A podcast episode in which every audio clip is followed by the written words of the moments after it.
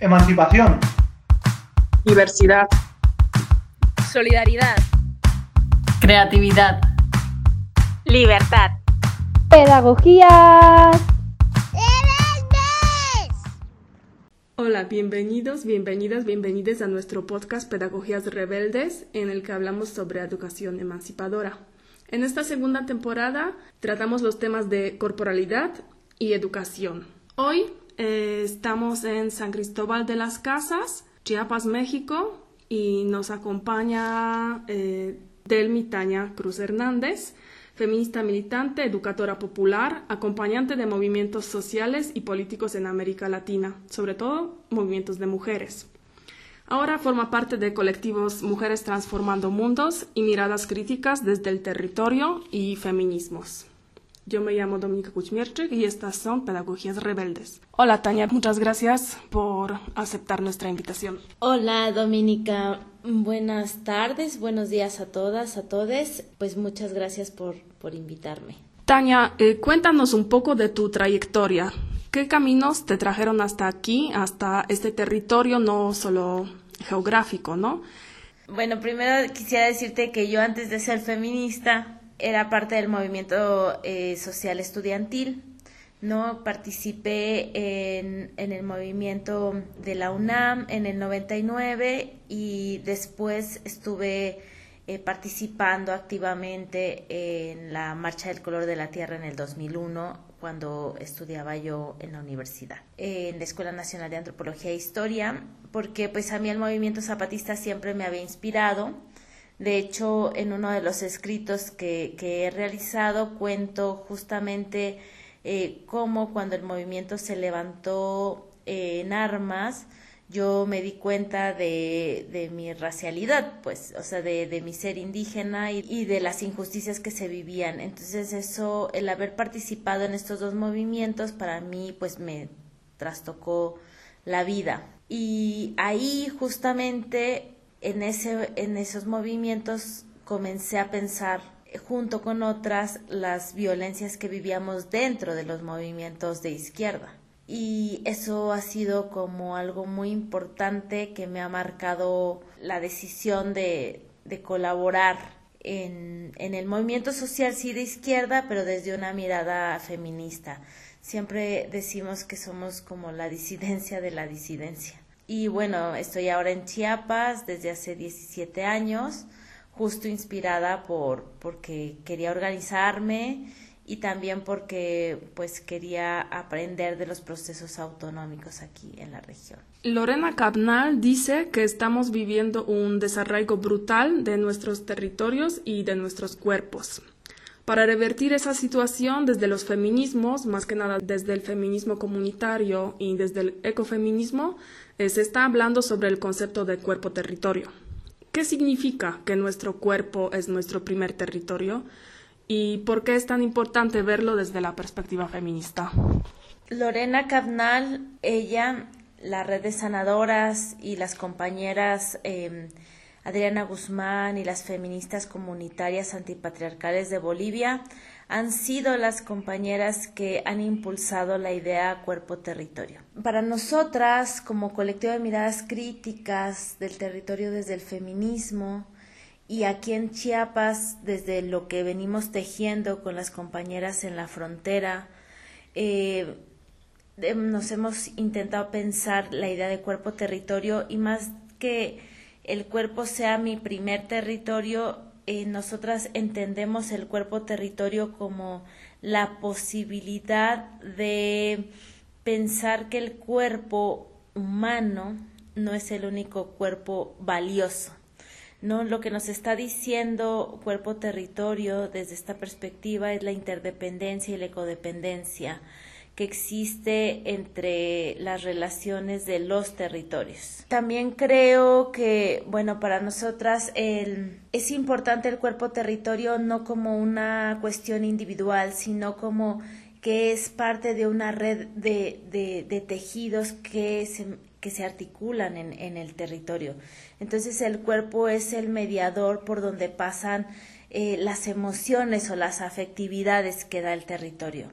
Entonces, cuando las compañeras dicen que la luna las, les habla, para saber cuándo van a sembrar. ¿Y cómo lo saben ella? Pues a través de los sonidos o a través del sonido de la lluvia o cuando en el río te dice el, el pescado que va a llover y que va a ser buena temporada de lluvia, eso por donde lo ves, por el territorio. Es decir, el territorio es como el vehículo por donde se escuchan los demás tejidos de todo, el, de todo lo que pasa en nuestro alrededor.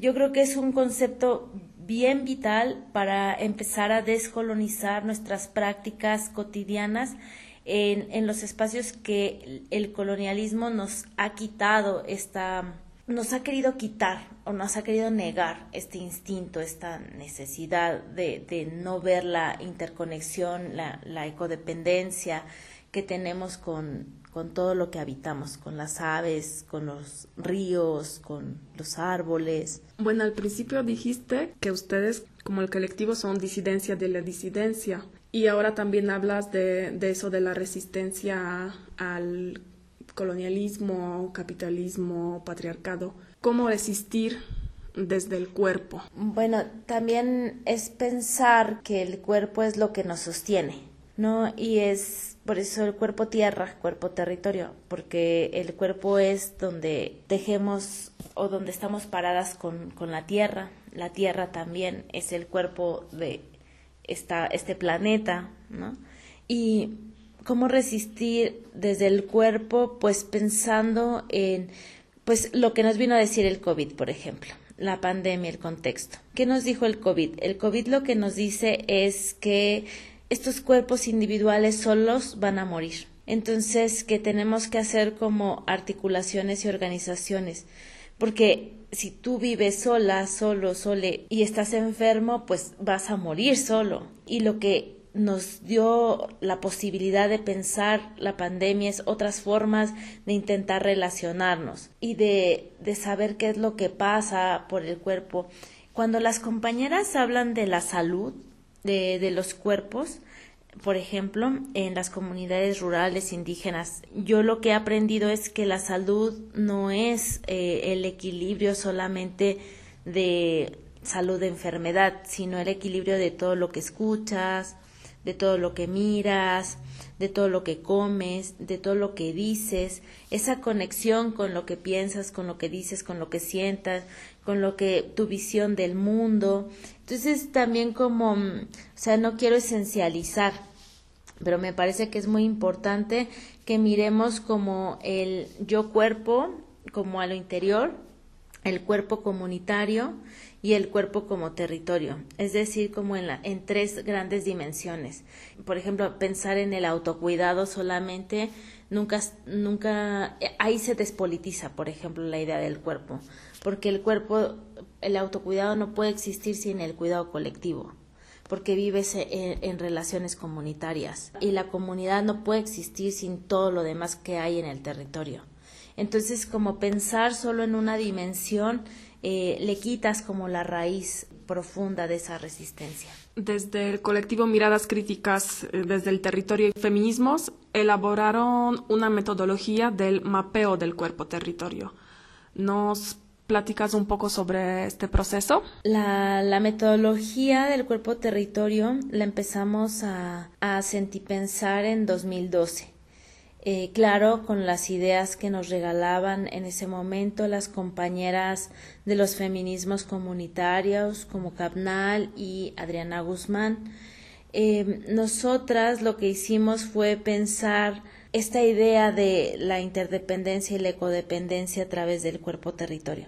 Lo que hicimos fue que, que el cuerpo no es un cuerpo con órganos solamente o es eso, pero también es un cuerpo que es mediador de la vida y es un cuerpo que está interconectado con todo lo comunitario, con toda la, la, comunidad por venir y es un cuerpo anclado en un territorio y que es un cuerpo en donde no todos los cuerpos son iguales, ¿no?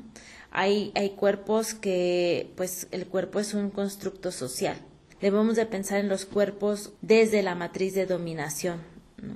Porque si no pensamos en los cuerpos indígenas, racializados, negros, lesbianos, queer, trans, estamos esencializando, ¿no?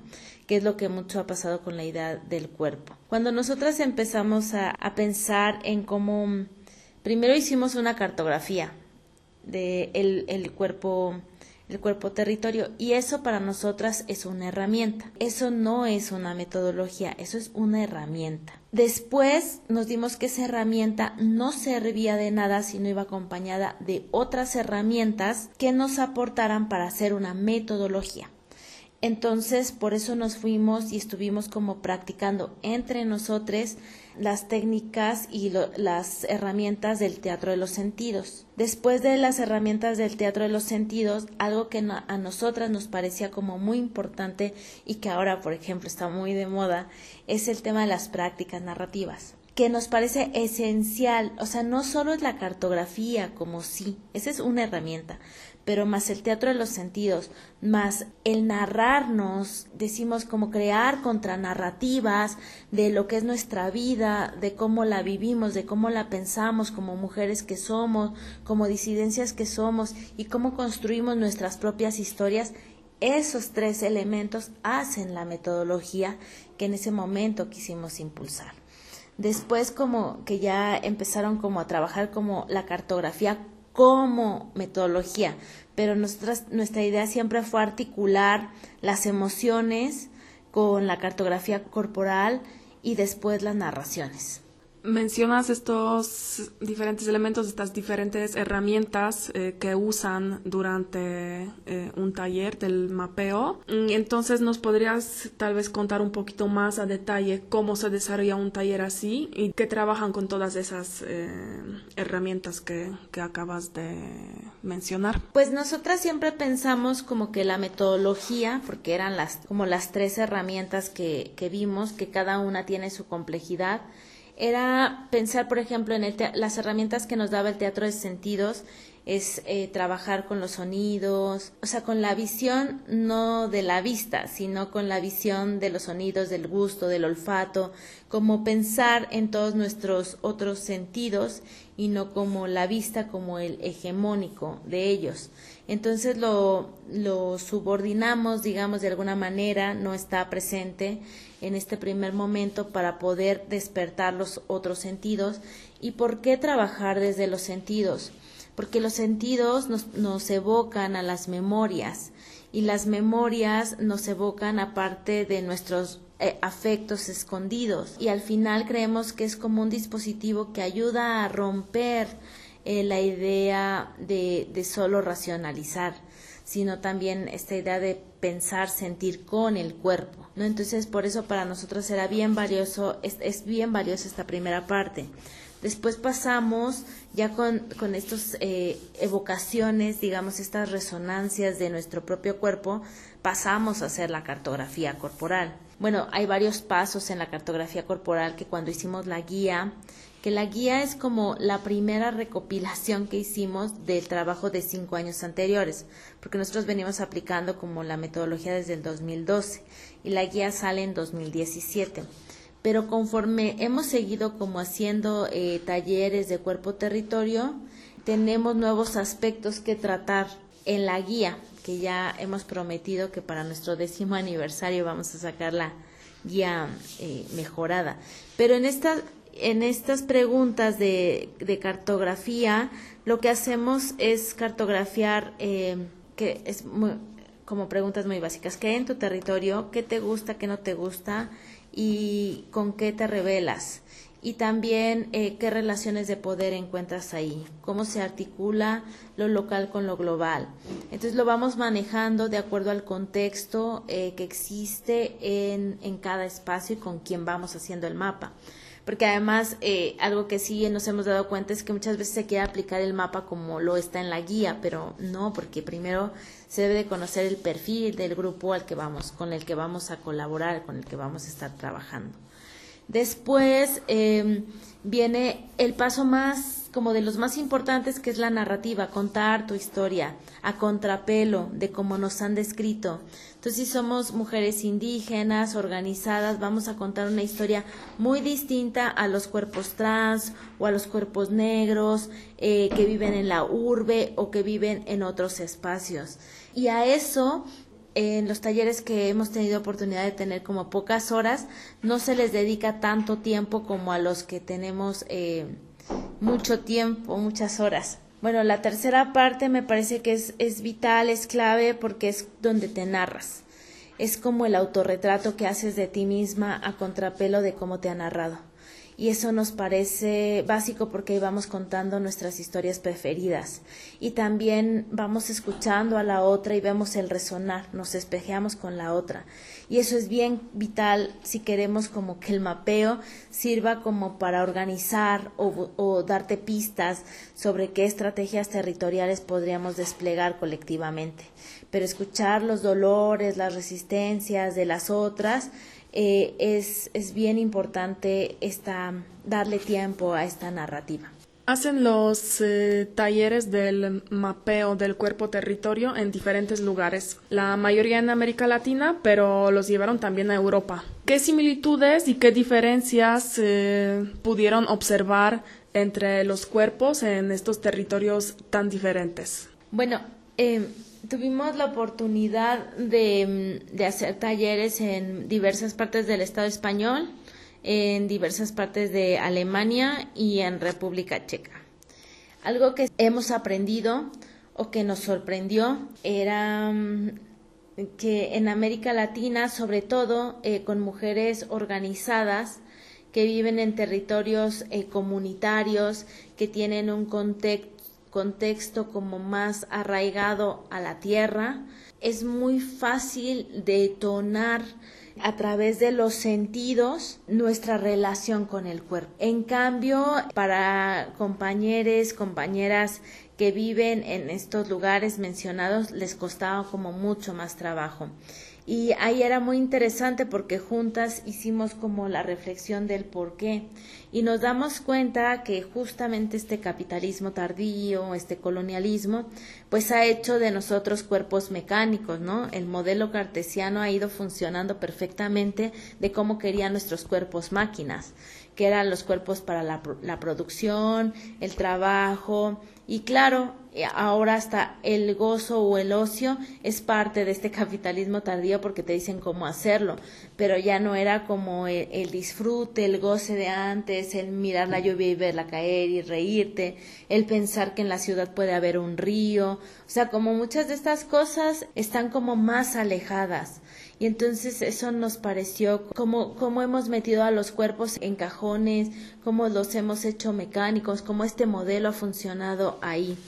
Lo cierto también es que hay algo que no lo hemos reflexionado como colectivo y lo pongo aquí para ustedes, para compartírselos de lo que en lo personal yo viví, es que con colectivos organizados que tenían algo en común era como mucho más fácil realizar un mapeo, una metodología completa. Porque eh, un regalo, por ejemplo, que tuvimos en, en Bilbao, que nos invitaron a hacer un taller. Fue súper rico porque hicimos como dos mapeos distintos con mujeres racializadas de América Latina, de, de mm, Asia, y había compañeras que eran de, del Estado español.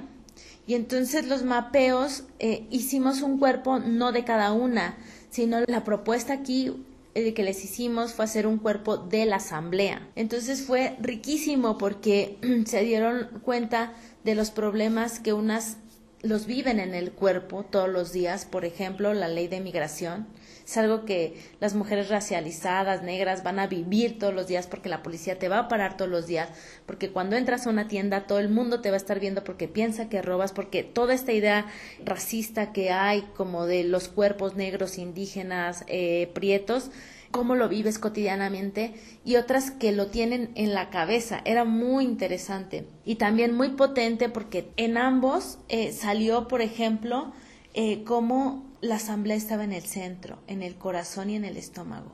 Y de ahí salía su fuerza. Entonces ahí me parece que además de que es un regalo que nosotras como aprendimos, me parece bien, bien vital pensar cómo la metodología cuerpo-territorio nos puede ayudar para reflejar lo que pasa no solo como, por eso es cuerpo-territorio, ¿no? Porque no es en un cuerpo individual, sino en un, un cuerpo colectivo como nuestras propias organizaciones. Bueno, muchas gracias. Súper interesante todo lo que lo que dices de esta experiencia en, en, Bilbao. Y cambiando un poco del tema, en el feminario que están organizando ahora desde el colectivo del territorio y feminismos, este mes hablaron sobre el cuerpo masculino frente al despojo extractivista, ¿no? Y entonces, ¿cómo es este cuerpo masculino que se produce en resistencia a la violencia neoliberal. Sí, justo este año nos propusimos empezar los lo que le llamamos feminarios ecologistas de los sures globales y queremos como abordar todas las temáticas, como todos los intereses que el colectivo viene eh, tejiendo. Y quisimos invitar a compañeras, compañeros organizados, organizadas que con los que hemos dialogado en algún momento de nuestros eh, nueve años de vida. Eh, a partir de estos feminarios vamos a sacar como un libro de los aprendizajes de estos feminarios. Justamente empezamos en abril y trabajamos Cuerpo Territorio en Aviala. Invitamos a compañeras defensoras de los territorios en Brasil y en México. Y este mes trabajamos eh, los cuerpos masculinos frente a la violencia extractivista. Y una de las cosas fue muy rico, nosotras teníamos como em, mucho temor de que fuera a decirse en, en, el feminario, pero hemos aprendido y reflexionado mucho con respecto a que nosotras acompañamos a, a, las mujeres organizadas y sus pueblos. Y los pueblos, pues hay cuerpos masculinos y hay cuerpos también masculinizados. Y algo que se dijo que me parece bien importante es que hay que pensar en que no hay una masculinidad hegemónica, sino que hay muchas. Y que esto va a depender, como lo dije, de que el cuerpo no es, es un constructo cultural y no es lo mismo ser un hombre blanco, heterosexual, que ser un hombre indígena, empobrecido, trabajador de una mina, a ser un patrón de la mina. Eh, aunque se, se hay, hay una relación masculina que puede verse como el pacto patriarcal porque vamos a hacer negocios tú y yo, porque yo te voy a dar trabajo y tú vas a ser utilizado como mi mano de obra barata, pues también hay una relación de subordinación, de subordinación de clase y de raza ahí. Y entonces también lo que vimos es que no debemos de pensar, decía uno de los ponentes, que debemos de pensar en los patriarcados occidentales y en los patriarcados eh, indígenas, que no son los mismos, y que como los, los patriarcados occidentales han venido como asediando a estos patriarcados indígenas. Ahí esta idea como que nos resonó mucho porque se pone sobre la mesa que sí hay un patriarcado como indígena y una compañera que estaba en el, en el feminario lo que dijo es no, pero no es que hay un patriarcado indígena, hay varios patriarcados indígenas, porque dentro de las propias comunidades también existen relaciones de subordinación tremendas, ¿no? Entre hombres, por ejemplo, por la edad, con los hombres jóvenes.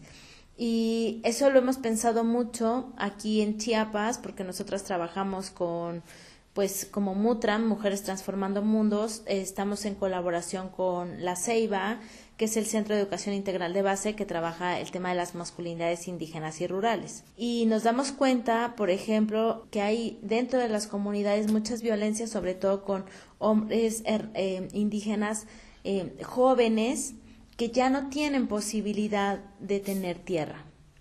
Entonces, cuando ya no tienes tierra, que era la forma identitaria de hacerte hombre además y de hacerte eh, una persona dentro de esa comunidad, pues eh, te quedan como muy pocas opciones y muchas de ellas es la migración.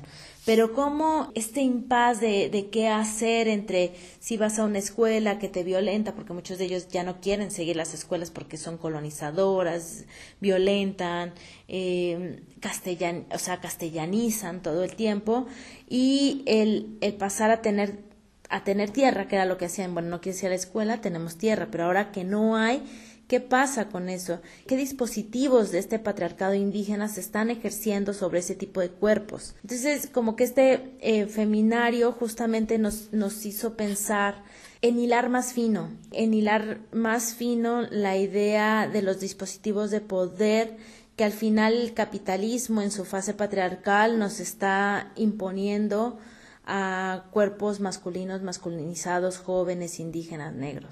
Bueno, todo lo que acabas de decir también va de la mano con mm, el concepto que están sentí pensando desde el colectivo de la repatriarcalización de los territorios. ¿Nos cuentas un poco más de, esto? Bueno, eh, nosotras, muchas de nosotras, pues somos feministas y venimos de diferentes latitudes de Avia Yala y somos parte de los feminismos de los Ures y nosotras sí creemos que un regalo de, de estos feminismos de los sures es que nos han puesto a, a las mujeres organizadas, a las mujeres militantes y que nosotras somos sujetas de conocimiento, es decir, que nosotras podemos producir conocimiento.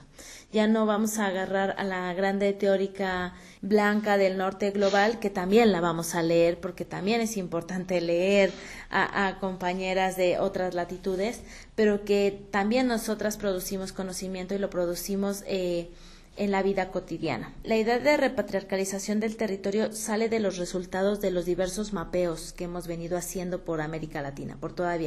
Y entonces nos sentamos un día a sistematizar, bueno, no un día, varios tiempos a sistematizar qué salía en estos mapeos. Y lo que salía era cómo se reconfigura el territorio, cómo se reconfigura el espacio cuando las violencias patriarcales, si las violencias machistas, patriarcales, se articulan con las violencias que va dejando a su paso el capitalismo tardío. Entonces, a esa idea de reconfiguración, de esta articulación entre violencia patriarcal, machista y violencias del capitalismo tardío, le hemos llamado repatriarcalización del territorio que nos damos cuenta, re, le pusimos re, porque mucha gente habla de patriarcalización, pero nosotros hablamos de re porque queremos nombrar que antes de este capitalismo tardío hubo otras violencias que son como historias sedimentadas, que han dejado sus formas y sus modos de vivir eh, violentos y que se han ido uniendo de a poquito y van haciendo estas configuraciones patriarcales. Por ejemplo, eh, para dar un ejemplo como más concreto, el tema de los asentamientos de los ejércitos. Como esos asentamientos de los ejércitos lo podemos encontrar muy bien aquí en, en la frontera de Comitangüe-Huetenango, en ese corredor fronterizo, como esos asentamientos de ejército después pasaron a ser cuarteles y esos cuarteles ahora están también articulados, ahora digo de la Guardia Nacional que tenemos aquí en México, a los centros migratorios. Por eso es importante lo que le llamamos la historia sedimentada, es decir, como los vestigios que el colonialismo y el patriarcado con el capitalismo han venido como dejando en los territorios y cómo ha hecho eso que se masculinice esto y que se cree una brecha mucho mayor entre los géneros. Estas desigualdades se hacen mayores Además, nosotros hemos pensado que esta repatriarcalización, creo que queremos hacer una tipología, pero lo vemos en cinco ámbitos. En el ecológico, en el, en el político, en el cultural, en el corpo afectivo y en el social. Y nos damos cuenta cómo en esos cinco ámbitos va afectando ese espacio, cómo se va reconfigurando ese espacio cuando esa articulación eh, se da y cómo es una violencia multidimensional, colonial y capitalista. Y bueno, ya que estamos eh, hablando de la corporalidad, en este ámbito corpo afectivo, ¿cómo se manifiesta esta repatriarcalización de los territorios? Eh, bueno, depende de cada punto, depende de cada latitud, su contexto, etcétera. Yo voy a, en este momento te voy a hablar de cómo lo veo eh, que se manifiesta en esta parte de la frontera, en este corredor fronterizo. Em, por ejemplo, con el lanzamiento de la Guardia Nacional en el año pasado, hay más presencia de, de militares, de policías en las calles, más de la que ya había. Las mujeres lo que dicen es ya no queremos salir, tenemos miedo de viajar. Entonces empieza a dar un cercamiento de las mujeres, todas las luchas que se habían dado para que las mujeres ocuparan los espacios que le hemos llamado públicos, pero los espacios comunitarios como asambleas, los espacios de las canchas de básquetbol, de fútbol, donde ellas jugaban, los espacios de las escuelas, donde llevan a sus hijos y también participan, cuando hay presencia, aumento de presencia masculina y de no cualquier presencia masculina, sino es de una presencia masculina autorizada por los gobiernos, que muchas veces ha sido como victimaria de, la propia población.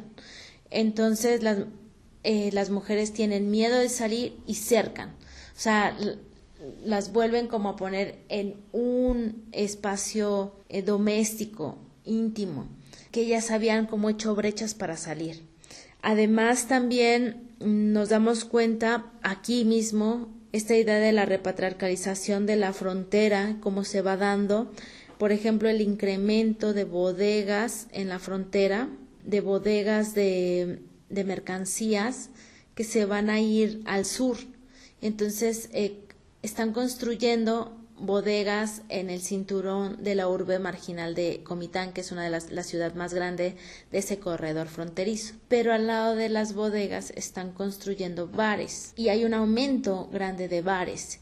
Y esos bares están impulsados muchas veces por organizaciones paramilitares de la región, además. Y esos bares están ahí para buscarles entretenimiento a los hombres, a los que construyen, porque hay bares para los que construyen y hay bares para los trabajadores de las bodegas. Y entonces como eso va haciendo que hay como imagen y representaciones sexistas de lo que son los cuerpos de las mujeres y para qué sirven, ¿no?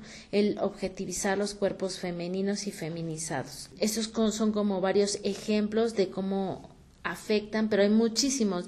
Yo creo que la idea, la, una de las dimensiones que más afecta es la idea cuerpo afectiva, porque además cuando hablamos de lo cuerpo afectivo estamos hablando también de la, de la emoción, de la, del afecto que hay a tu territorio y cómo ese se modifica a partir de estos, estas huellas, estos vestigios que va dejando eh, esta, esta, articulación entre las violencias machistas y la, eh, las violencias del capitalismo tardío. Y también cómo te limita, ¿no? O sea, cómo limita a los cuerpos femeninos que ya no pueden hacer todo lo que pues, podrían hacer antes si no fuera por, por esta nueva situación.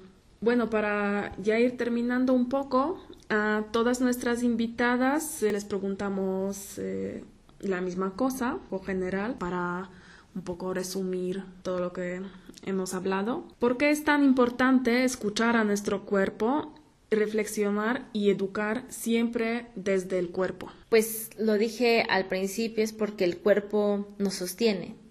Nos sostiene en la tierra, nos sostiene en la vida, nos sostiene con los vínculos, con todo lo que nos rodea. Porque es como hacer una disonancia del modelo cartesiano eh, que nos ha dicho que el cuerpo es para producir y nosotras creemos que el cuerpo es para reproducir vida, aire, para reproducir todo lo vivo, para el cuidado de la vida, para poner la vida en el centro, que eso no se puede hacer de manera individual, ¿no?